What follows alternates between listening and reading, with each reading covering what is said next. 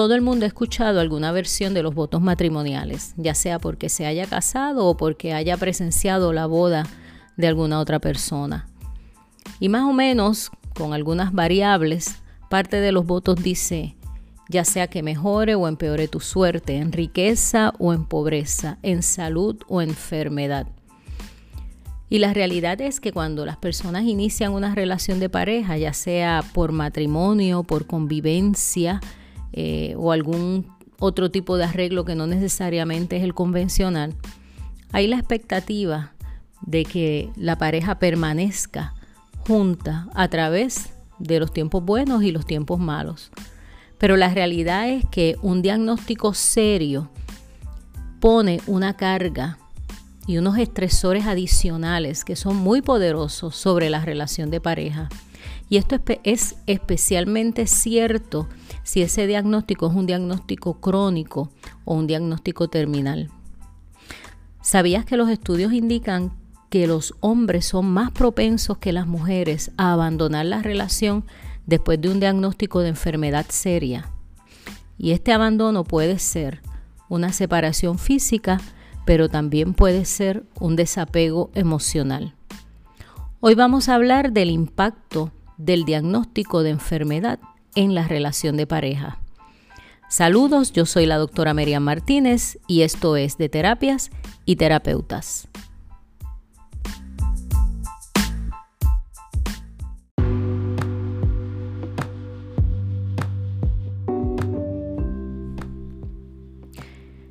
Te doy la bienvenida al episodio número 13 de este podcast de terapias y terapeutas, donde vamos a estar eh, hablando, como dije ya en la introducción, de la triste situación del rompimiento de una relación de pareja a raíz de un diagnóstico de enfermedad seria o enfermedad terminal.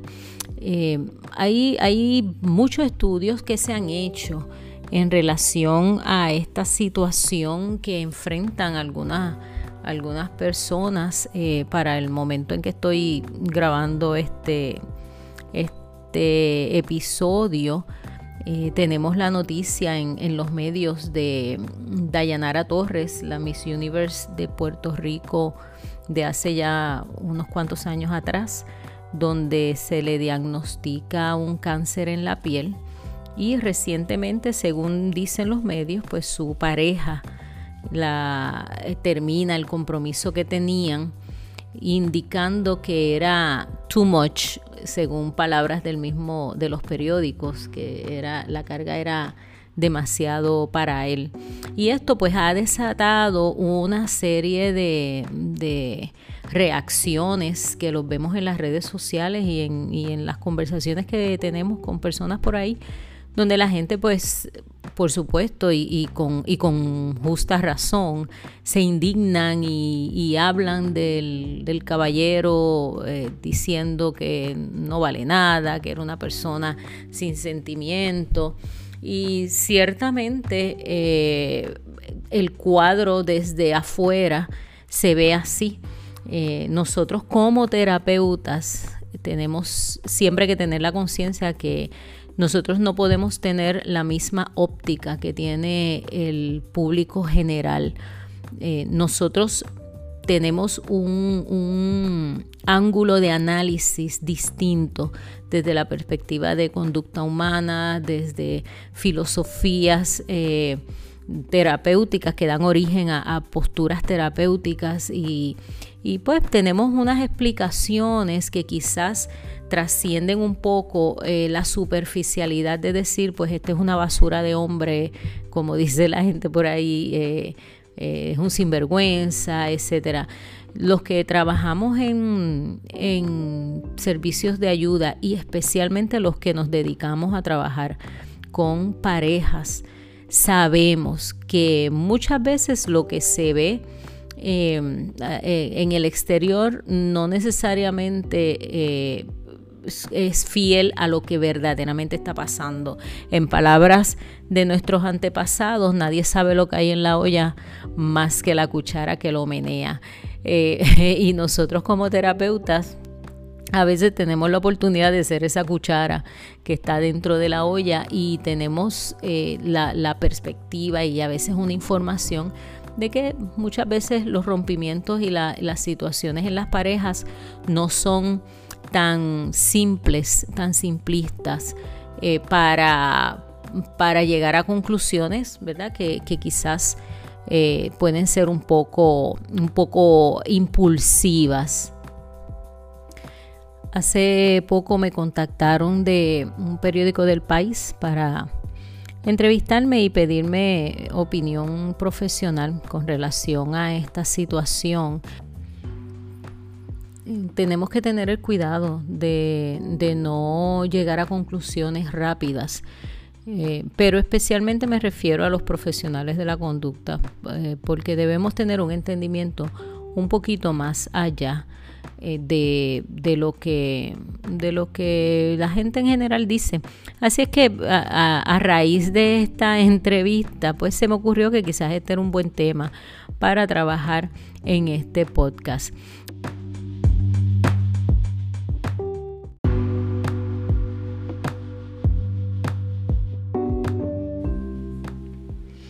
Una de las razones por las que los hombres tienden más a abandonar la relación cuando hay un diagnóstico, más que las, que las mujeres, es que las demandas de una enfermedad en la pareja hay veces que interfieren con la habilidad de ganarse la vida y de trabajar. Muchas veces cuando ocurre un diagnóstico, eh, los miembros de la familia que van a estar a cargo de cuidar a la persona enferma, muchas veces tienen que dejar su empleo, hacer ajustes, disminución de horas y esto pues afecta esa, esa habilidad de poder eh, sustentarse. Y aunque esto parecería algo bastante frívolo, la realidad es que para el hombre, y otra vez, como he dicho anteriormente, por la manera en que somos socializados, por la manera en que somos educados, por la manera en que nos forman tanto a hombres como a mujeres, para el hombre la capacidad de proveer o la capacidad de ganarse la vida, de poder trabajar y tener un salario, eh, es un valor bien elevado. Y cuando el hombre por alguna forma, por, de alguna manera, se ve limitado en eso, en ese aspecto de su vida, pues esto tiene un impacto. Y hay veces que, que este es una, una razón de peso para que el hombre abandone la relación bajo estas circunstancias.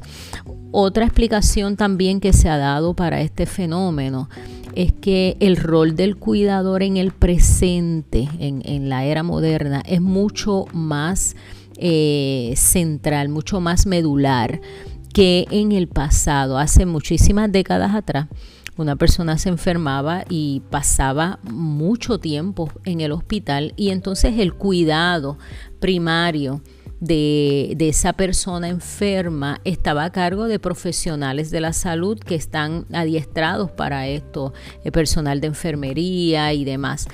Eh, muchas veces esta responsabilidad en el presente cae en manos de personas que no están preparadas para trabajar con esto. Entonces, como las hospitalizaciones son más breves porque se busca primero el enfoque presente, siempre es que la persona enferma o la persona diagnosticada pueda llevar una vida lo más cerca de la normalidad posible, cerca de sus seres queridos, eh, obviamente los altos costos de las hospitalizaciones también tiene eh, que ver con esto. Así que todas estas cosas hacen que el tiempo de hospitalización sea menor. Eh, al ser menor, pues entonces esta persona llega al, hogar y tenemos entonces miembros de la familia, específicamente las parejas, que es lo que estamos hablando aquí, a veces teniendo que hacer labores pues de, limpiar heridas, cambiar vendajes, ayudarles en el baño y distintas cosas para las que la persona no necesariamente está preparada. Eh, y, y siguiendo esa misma línea, eh, también hay que destacar que no todo el mundo está preparado para ser un cuidador. muchas personas les toca ser cuidadores de sus seres queridos porque porque sí, porque están ahí, porque no hay más nadie, porque incluso lo quieren hacer, pero eso no quiere decir que estén preparados. Tener, estar a cargo de una persona enferma requiere no solamente una fortaleza física, eh, requiere también una fortaleza emocional. Y hay personas que simplemente no, no tienen esos recursos internos para cuidar a una persona que está enferma.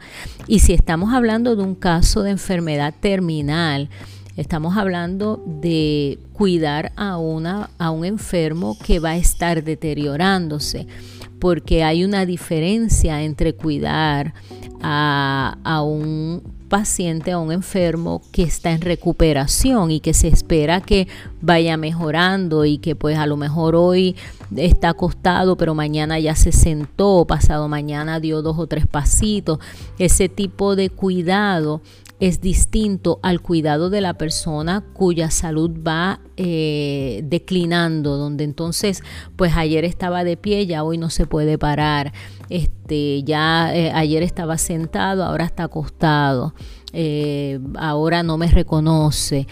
o sea, e, es una serie de eventos que van teniendo una carga emocional en la persona que es cuidador o cuidadora. Y no todo el mundo tiene los elementos emocionales o la interés o la fuerza aún queriendo, muchas veces no lo tienen y, se afectan, incluso a veces eh, pueden quedar en una condición hasta peor que la persona a la que están cuidando emocionalmente hablando. Por supuesto, otra de las explicaciones que dan los expertos en por qué este fenómeno de que los hombres abandonen la relación más que las mujeres bajo esta circunstancia es que en el caso de las mujeres, el rol de cuidadoras, eh, en el rol de cuidadoras las mujeres tienden a buscar ayuda. Las mujeres somos un poquito más dadas a pedir ayuda, a buscar apoyo, eh, a por lo menos tener alguien con quien hablar. Las mujeres ventilamos, las mujeres manejamos eh, nuestras emociones compartiéndolas y eso trae como consecuencia que la mujer pueda tener acceso a unos, a, unos recursos y apoyos emocionales que los hombres no tienen, porque el hombre, contrario a la mujer entonces, eh, no, no habla con nadie, trata de quedarse para sí con, cómo se siente, eh, este discurso socializado de yo no, le, yo no le tengo que contar mis problemas a nadie, esto yo lo puedo manejar, eh, o pensar que buscar ayuda, pedir ayuda o simplemente desahogarse con alguien es un símbolo de debilidad. Y eso entonces coloca al hombre en una posición de desventaja al momento en que le toca cuidar a su pareja. Porque si, si se encierra y no ventila sus emociones, pues entonces es un hombre que además de la carga del cuidado de su pareja, tiene una carga emocional eh, interna. Y obviamente simplemente al hombre muchas veces no se le equipa para ser cuidador, esa es otra de las razones. Eh, al hombre se le, se le enseña y se le prepara y socialmente la expectativa es que sea un proveedor.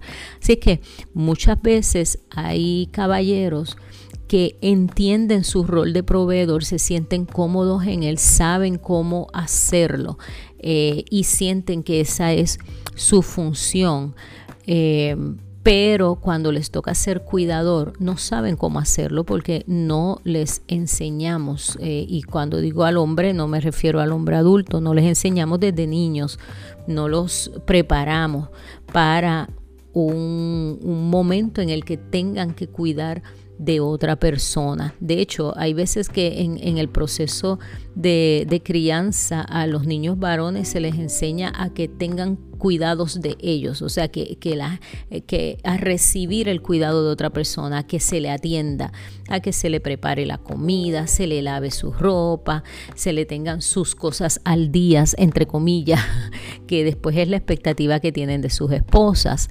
Eh, sin embargo, el estar a cargo de una persona, no en términos financieros, sino en términos emocionales y en otras formas, no está eh, dentro del arsenal de herramientas que le damos a nuestros niños varones. Ahora, eh, es importante, y quiero hacer esta aclaración, eh, entender que la mayoría de los hombres bajo estas circunstancias sí se quedan en la relación. No estamos hablando de que eh, los hombres en general abandonan a sus esposas o a sus parejas eh, cuando hay un diagnóstico. Sí lo hacen más que las mujeres, lo que estamos diciendo. El porcentaje de hombres que abandonan la relación es mayor que el porcentaje de mujeres. Sin embargo, la mayoría se queda. No podemos generalizar. Ahora, si bien digo una cosa, hay que decir lo otro. Eh, los que se quedan y asumen su rol de cuidador con mucho eh, eh, de buena voluntad, con buen deseo, eh, quieren hacerlo, no están obligados. Sin embargo, es importante señalar que para muchos de estos hombres que se quedan, ser cuidadores no les es cómodo. O sea, no especialmente al principio, porque si es una enfermedad crónica, al pasar los años llega el momento en que el hombre, pues por supuesto, se, se adapta a la situación. Pero especialmente en el principio, aún aquellos que se quedan, el rol de cuidador no les resulta eh, muy cómodo. Es importante destacar también que mientras más tiempo la pareja lleva al momento de recibir un diagnóstico, mayor es la posibilidad de permanecer juntos ante este escenario. O sea, relaciones que están comenzando, que llevan poco tiempo, por supuesto porque todavía están conociéndose, porque todavía están adaptándose tienen más probabilidad de terminar en rompimiento ante un diagnóstico serio que aquellas parejas que llevan ya muchos años juntos. Eh, claro, parejas que llevan muchos años juntos en una buena relación, porque a veces, y esto es un paréntesis, a veces pensamos que porque alguien lleva mucho tiempo eh, de casado o mucho tiempo conviviendo con una persona, necesariamente eh, es buena, es una buena relación. Yo a veces escucho gente que dice, ah, wow, llevan 30 años de casados, ¿cuál es el secreto? Hay que ver si son 30 años eh, buenos o son 30 años de infierno y de pelea. Pero en las relaciones donde la pareja lleva mucho tiempo junta y ha sido una relación relativamente buena, cuando viene un escenario como este, por lo general permanecen juntos. De hecho, en algunos casos, si la relación, eh, si la pareja busca ayuda, en, en, este momento de crisis difícil, la relación podría volverse hasta más fuerte y más sólida eh, que antes del diagnóstico. Voy entonces a entrar en una serie de recomendaciones desde la perspectiva terapéutica, algunas recomendaciones de cómo manejar eh, esta situación con nuestros clientes, siendo nuestro cliente la pareja cuando enfrentan un diagnóstico serio.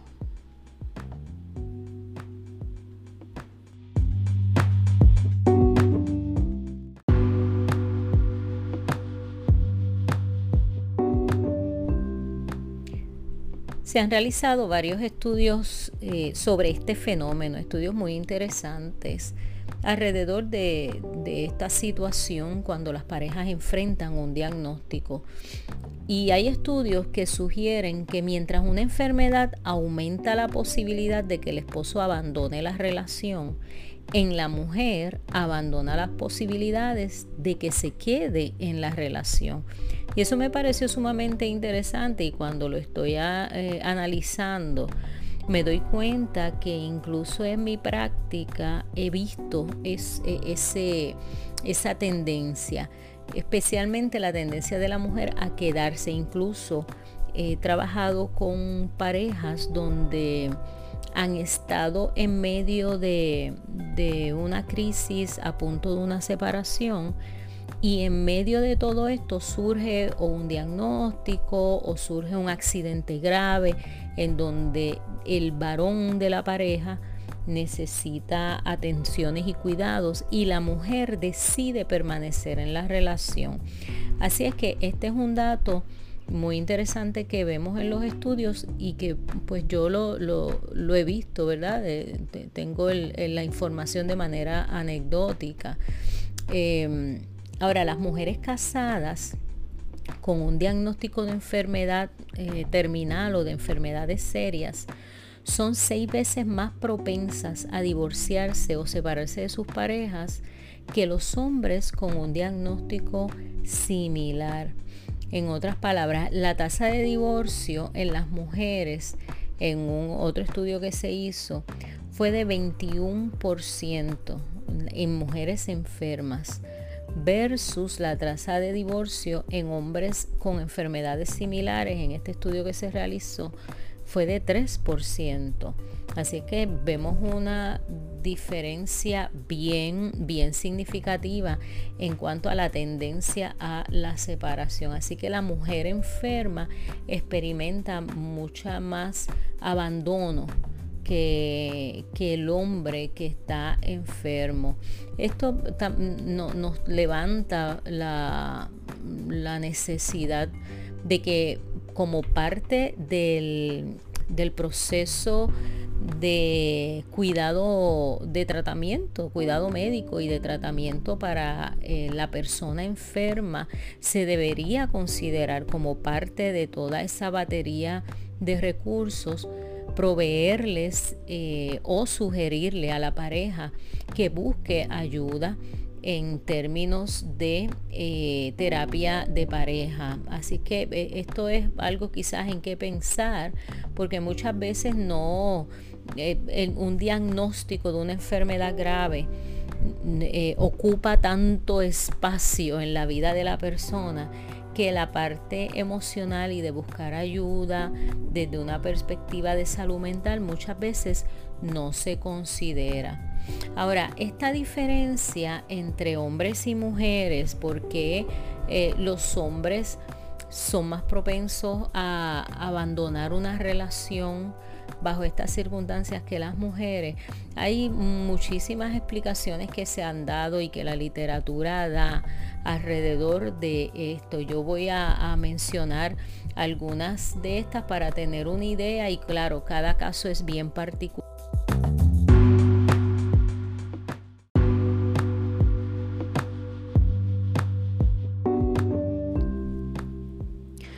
Número uno, en la primera sesión de la entrevista inicial que vas a hacer a eh, tu pareja, cuando vas a trabajar terapias de pareja, en ese proceso de assessment, aunque el tema que los traiga a consulta no tenga nada que ver con la salud o con alguna enfermedad, siempre pregunta sobre alguna enfermedad o alguna condición que puedan tener aunque vuelvo, aunque eso no sea lo que los traiga a consulta, siempre es una buena práctica hacer preguntas como por ejemplo, eh, ¿hay alguna condición de salud que alguno de ustedes tenga que sea una condición crónica?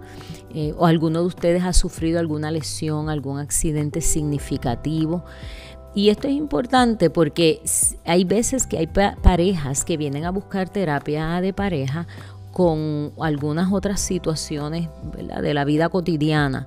Eh, pero cuando en medio del proceso tú no, no hiciste el assessment en cuanto a la, a la, salud física y en una segunda, una tercera cita, pues ella puede decir, bueno, lo que pasa es que yo padezco de fibromialgia, yo padezco de, del colesterol alto, yo soy diabética, yo, y te da una, una serie de condiciones de salud que pueden estar afectando la relación de esa pareja.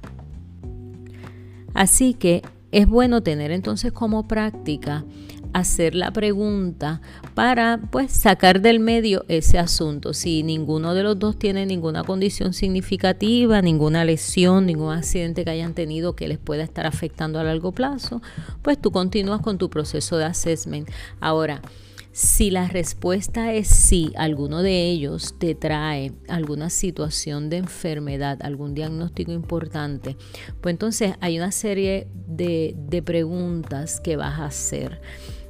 Una es que vas a pedir la historia de la enfermedad, lo que, lo que yo llamo la historia de la enfermedad. Y la historia de la enfermedad no es otra cosa de cuéntame eh, cómo, cómo, te enteraste, cómo, qué pasaba, qué, síntomas tenías. Eh, cómo supiste, cuándo te dieron el diagnóstico. Esta historia que muchas veces las personas tienen eh, a flor de labios en términos de qué fue lo que pasó. Pues mira, yo estaba sintiendo un dolor por, varios meses, no le había hecho caso porque pensaba que era esto, etcétera, etcétera. Eh, y estas historias, primero, ayudan a la persona a ventilar eh, y, a, expresar y a pues rememorar esa, esos, esa serie de eventos y uno puede explorar emociones y sentimientos durante ese proceso. Así es que esto también nos ayuda, nos da información a nosotros, pero a veces nos ayuda también a descubrir eh, datos importantes que en algún momento dado podemos eh, utilizar en el proceso de terapia. No hace mucho yo atendía a un caballero que había sido operado de la próstata. Y cuando le pregunto sobre lo que yo llamo entre comillas la historia de la enfermedad, obviamente yo no se los digo hacia ellos, pero yo le llamo la historia de la enfermedad. Cuando yo le pregunto sobre esto, pues él me dice que no tenía nada de síntomas, ningún síntoma en lo absoluto un día va a, su médico, su médico se había ido eh, para Estados Unidos y hay un médico nuevo. Y este médico nuevo se le ocurre de casualidad, entre comillas, hacerle eh, un, un, laboratorio para medir eh, ¿verdad? Eh, entre otras cosas, cómo estaba también la próstata. Y ahí descubrieron, y justo a tiempo para poderle operar, etcétera, etcétera, etcétera. Así que a veces en estas historias de enfermedad descubrimos unos detalles importantes. Eh, en el caso del caballero que estoy hablando, pues por, eh, por, supuesto hay un, hay un elemento de, de, ser diligente, es una persona diligente porque él siempre va a su médico independientemente de que estuviera enfermo o no. Esa diligencia eh, tuvo una recompensa en el sentido de que pudiera eh, captar, capturar esta enfermedad a tiempo. Así que si, si te das cuenta, esto de la historia de la enfermedad tiene varios beneficios, el conocerla otra de las preguntas que vas a hacer en esa misma línea es cómo la condición lo ha afectado emocionalmente y físicamente. Eh, cómo ha afectado su funcionamiento, puede ser otra pregunta también hacer, o sea, eh, cómo, se siente la persona, en qué estado está en términos emocionales y su funcionamiento y físicamente cómo está. Esto es una condición que no muestra ningún síntoma y la persona puede funcionar físicamente de manera mm, natural, normal, o esto es una condición que a lo mejor le impide hacer ciertas cosas. Es una condición que requiere que esté algunos días en cama porque no se pueda levantar. ¿Cómo, cómo afecta eh, otra pregunta es cuál ha sido la experiencia con la enfermedad, em, eh, cómo, ha, sido ese, este proceso, está en tratamiento, cómo se ha sentido con el tratamiento, ha sentido mejoría, no ha sentido mejoría. Eh, y por supuesto hay que preguntar cómo, cómo este diagnóstico les ha afectado como pareja, cómo era la vida de ellos antes del diagnóstico versus cómo es la vida ahora para poder determinar qué, qué específicamente de la relación de pareja está siendo afectada por la condición de salud. otra pregunta en esa misma línea es qué características personales le han ayudado a lidiar con esta situación de salud o qué características le ha hecho difícil lidiar con esta situación de salud. Eh, esto nos va a ayudar a identificar fortalezas o limitaciones emocionales que pueda tener la persona eh, o limitaciones de personalidad, quiero decir. El, eh, hay personas que te puede decir, pues mira, como yo, yo siempre soy una persona bien optimista, yo busco el lado positivo de las cosas y, y sabemos que entonces eso es una característica positiva, una fortaleza que podemos nosotros eh, trabajar en el proceso de consejería de pareja o por el contrario una persona que te diga pues yo soy una persona que siempre he estado en control yo siempre he sido bien independiente y ahora con esta situación pues tengo que esperar que me ayuden a hacer tal o cual cosa pues hay, son unas características de la personalidad que dificultan eh, el lidiar con la situación, porque si es una persona que está acostumbrada a que no hagan las cosas por él o por ella, pues esa, esa, esa característica personal va a ser un obstáculo. Otra pregunta importante es cuál es el tratamiento que la persona está siguiendo y cuáles son los efectos secundarios de ese tratamiento.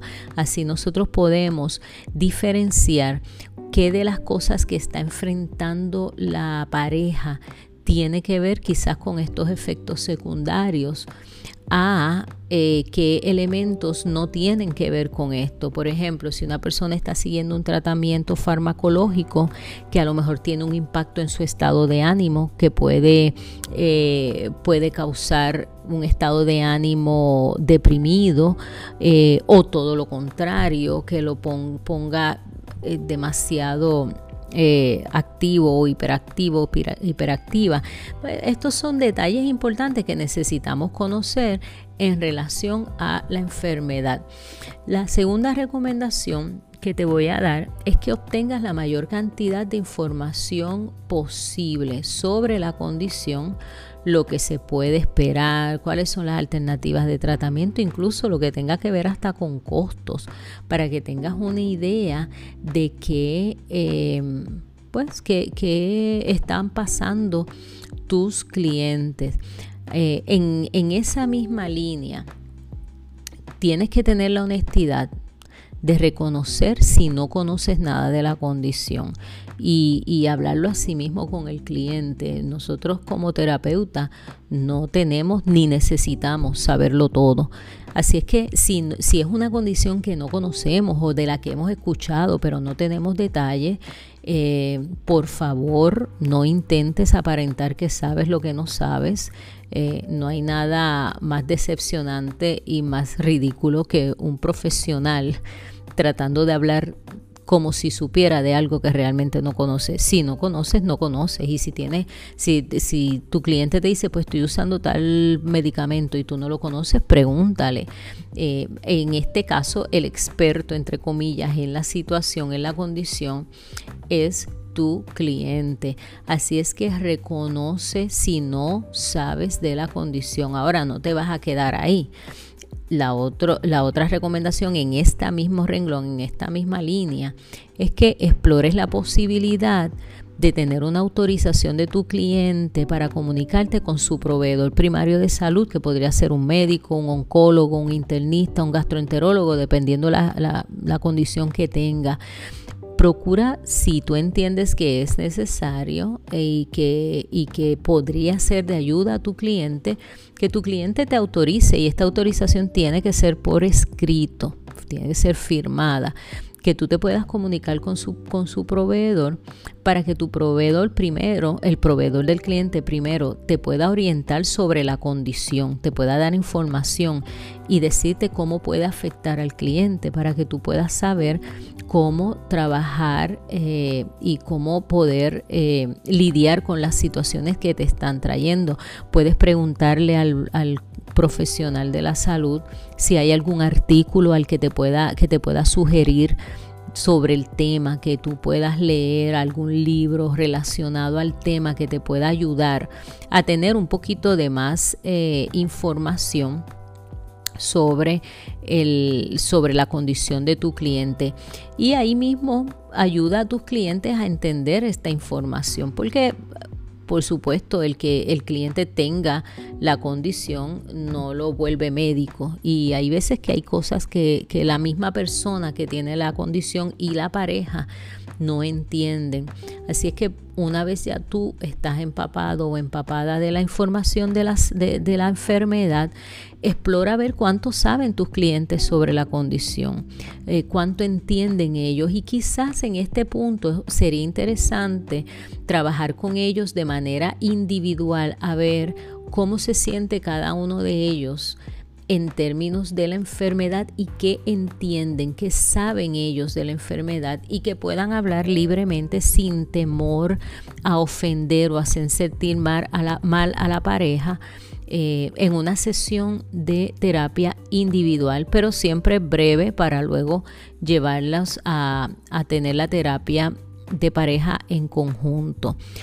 la tercera recomendación es que explores y analices si necesitas eh, hacer coterapia con esta pareja, con un, un colega que esté especializado en pérdidas.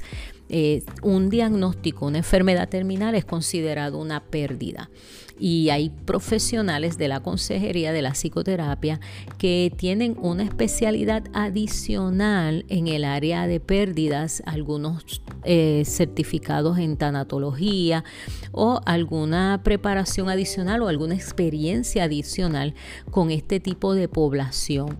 Y no sería mala idea hacer un poquito de networking y quizás eh, contactar a algún colega que pueda hacer coterapia y cuando hablamos de coterapia nos referimos a dos terapeutas en la misma sesión participando del proceso. Si esto no es posible, eh, podrías eh, conseguir algún colega con estas cualificaciones a quien tú puedas consultar, que te pueda servir eh, de mentor o de consultor en estos temas cosa de que puedas dar el mejor servicio posible a tus clientes. La cuarta recomendación es que les ayudes a identificar maneras en que se pueden apoyar mutuamente, preguntando qué necesita cada uno del otro. Esto, esto puede eh, tratarse como una intervención en una de las sesiones donde tú puedas poner a la pareja cada uno de ellos a decirle al otro, no a decirte a ti como terapeuta, tú los pones a ellos a hablar entre ellos y que cada uno le diga al otro qué necesita. Porque hay veces que, con buena intención un miembro de la pareja eh, hace cosas por el otro o dice cosas o pensando que eso es lo que la otra persona necesita. Pero la realidad es que hay veces que la persona, eh, sus necesidades son otras y esto no se habla. A lo mejor eh, ella, tan pronto él se levanta, ella ya tiene todo listo y ella lo ayuda a, a bañarse y ahí ella lo está cuidando y, está, y quizás él quiere decirle que él necesita que ella lo deje hacer las cosas por sí mismo que él quiere seguir tratando de hacer las cosas por sí mismo. Entonces, eh, es importante esta, esta conversación con un terapeuta presente que pueda ayudar a a desmenuzarla y analizar la información. Y esto se puede hacer por turnos. Primero uno le dice al otro mientras el otro permanece callado y que le diga qué cosas necesita de él. Incluso si queremos ir un poquito más allá, eh, puedes dividirle, eh, por ejemplo, eh, qué cosas necesitas físicamente, qué cosas necesitas, dile a tu pareja qué cosas tú necesitas emocionalmente, qué tú necesitas de él emocionalmente o qué tú necesitas de ella emocionalmente, qué necesitas del otro socialmente y, es, un buen ejercicio que ayuda a clarificar cuáles son las necesidades y cómo se pueden apoyar, partiendo no de lo que yo creo que tú necesitas, sino de lo que tú ya me dijiste que necesitas. Ahora, eh, en, en, términos del proceso de terapia, la quinta recomendación, y obviamente comprendiendo la tormenta emocional por la que está pasando la persona diagnosticada. Cuando la persona es diagnosticada, eh, experimenta ansiedad, miedo, coraje. Entendiendo eso, parte del proceso de terapia y de tu trabajo es ayudar a normalizar lo más posible esos sentimientos. Eh, que no haya una atmósfera de juzgar o de criticar cómo la persona se está sintiendo, eh, de decir, pues qué mal agradecido es o qué mal agradecida es, después que la pareja está ahí ayudándole y ella eh, le grita o él le grita, porque estos son eh, expresiones y emociones normales para la persona que está pasando el diagnóstico. Así es que parte del proceso terapéutico es ayudar a esa pareja a normalizar esos sentimientos, a saber que esto es parte del paquete. La segunda recomendación, ayúdales a identificar fuentes de apoyo emocional.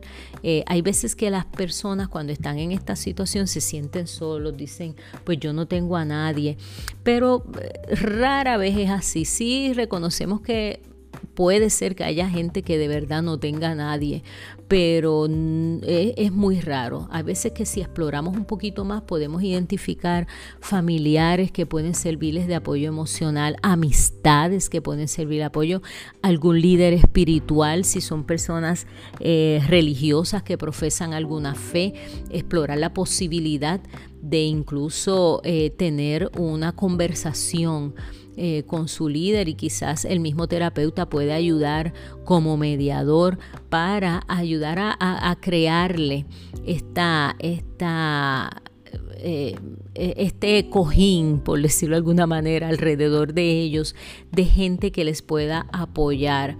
Eh, y como parte de eso hay que llevarlos a aceptar la ayuda. Hay veces que las personas que se encuentran en crisis demasiado fuertes sienten que no tienen nadie en quien apoyarse, pero muchas veces lo que pasa es que son personas que se les hace difícil aceptar ayuda. Son personas que están acostumbrados a ser independientes, a no tener que depender, eh, a no tener que contar con nadie para sus cosas, para y de momento se encuentran en una situación donde necesitan un apoyo. Y hay veces que es que no quieren aceptar la ayuda o, no, no se sienten incómodos. Parte del proceso terapéutico entonces es llevarlos a aceptar esa ayuda. Y en la medida que se pueda, esta es la recomendación número 7, ayudarlos a desarrollar maneras de tener y mantener tiempo de pareja. ¿Qué pueden hacer ellos como pareja, que sea de ellos, que no tenga que ver con la enfermedad, que no sea para hablar de la enfermedad, qué, actividades, si eran una pareja que a lo mejor eh, les gustaba salir a correr bicicleta juntos porque son muy atléticos y ahora de buenas a primeras ya no pueden hacer eso. Eh, pero mira, a lo mejor pueden ahora sentarse a jugar juegos de mesa o pueden adquirir unas nuevas costumbres. El proceso terapéutico puede ayudar a identificar estas nuevas eh, actividades de pareja y, moverlos a que continúen para que le den un sentido de normalidad a su vida de pareja para que la relación se siga fortaleciendo. Número 8, el proceso terapéutico también va a ayudar a abrir las vías de comunicación. Hay que ver cómo está esa comunicación, hay que mejorar la comunicación, que puedan hablar y decir lo que sienten, lo que piensan sin sentirse juzgados. Y la recomendación número 9, muy importante, siempre recordarles que ellos como pareja son mucho más grandes que la enfermedad ellos eran pareja antes de la enfermedad. La enfermedad no es lo que los une, la enfermedad no es lo que los define como pareja. Eh, y hay que desligarlos de esa autodefinición o de esa identidad que se asume a raíz de ser diagnosticado con una enfermedad. Em, la pareja cuando está en esta situación, como dije anteriormente, la enfermedad ocupa tanto espacio en la relación y en la vida que entonces llega el momento en que todo gira alrededor del diagnóstico, alrededor de la enfermedad. Todas las decisiones giran alrededor de la enfermedad, todos los planes giran alrededor de la enfermedad. Y es importante desligar lo que es la condición y la enfermedad eh, de lo que es eh, lo, que son ellos como pareja.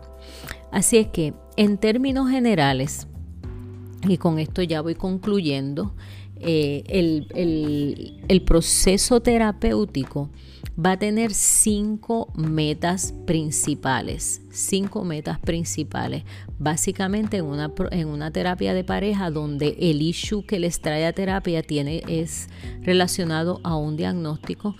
El terapeuta entonces como meta lo que va a procurar hacer es, número uno, apoyar los esfuerzos de la pareja de lidiar con la enfermedad, ¿ok? Eh, básicamente llevar a la pareja a cómo lidiar, darles herramientas, darles estrategias, cómo lidiar con la enfermedad basado en todo lo que ya hablamos anteriormente. Número dos, la segunda meta, ayudarles a poner la enfermedad en su lugar, entre comillas, hay que poner la enfermedad en su lugar. Eh, como, como dije hace, hace un ratito, ellos son mucho más grandes que la enfermedad.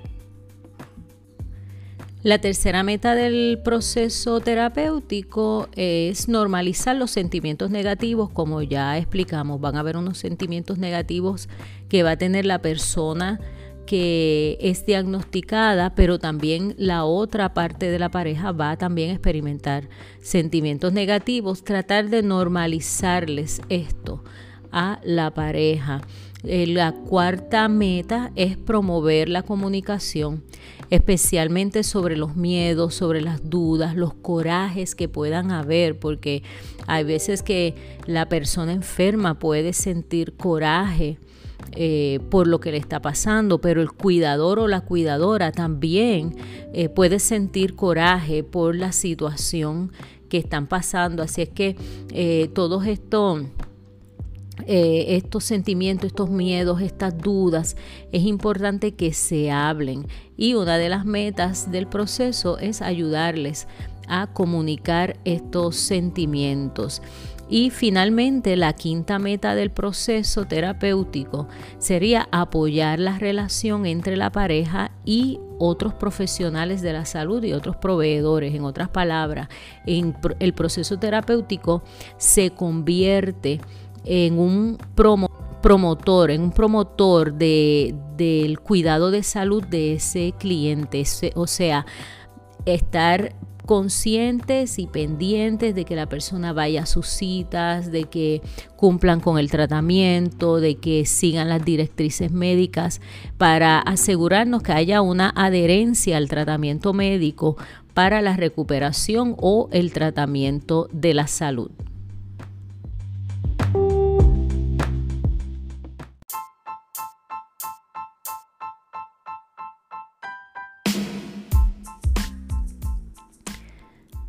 Gracias por escucharme. Quiero aprovechar la oportunidad para darle las gracias también a todos esos fieles colegas que siguen este podcast de terapias y terapeutas.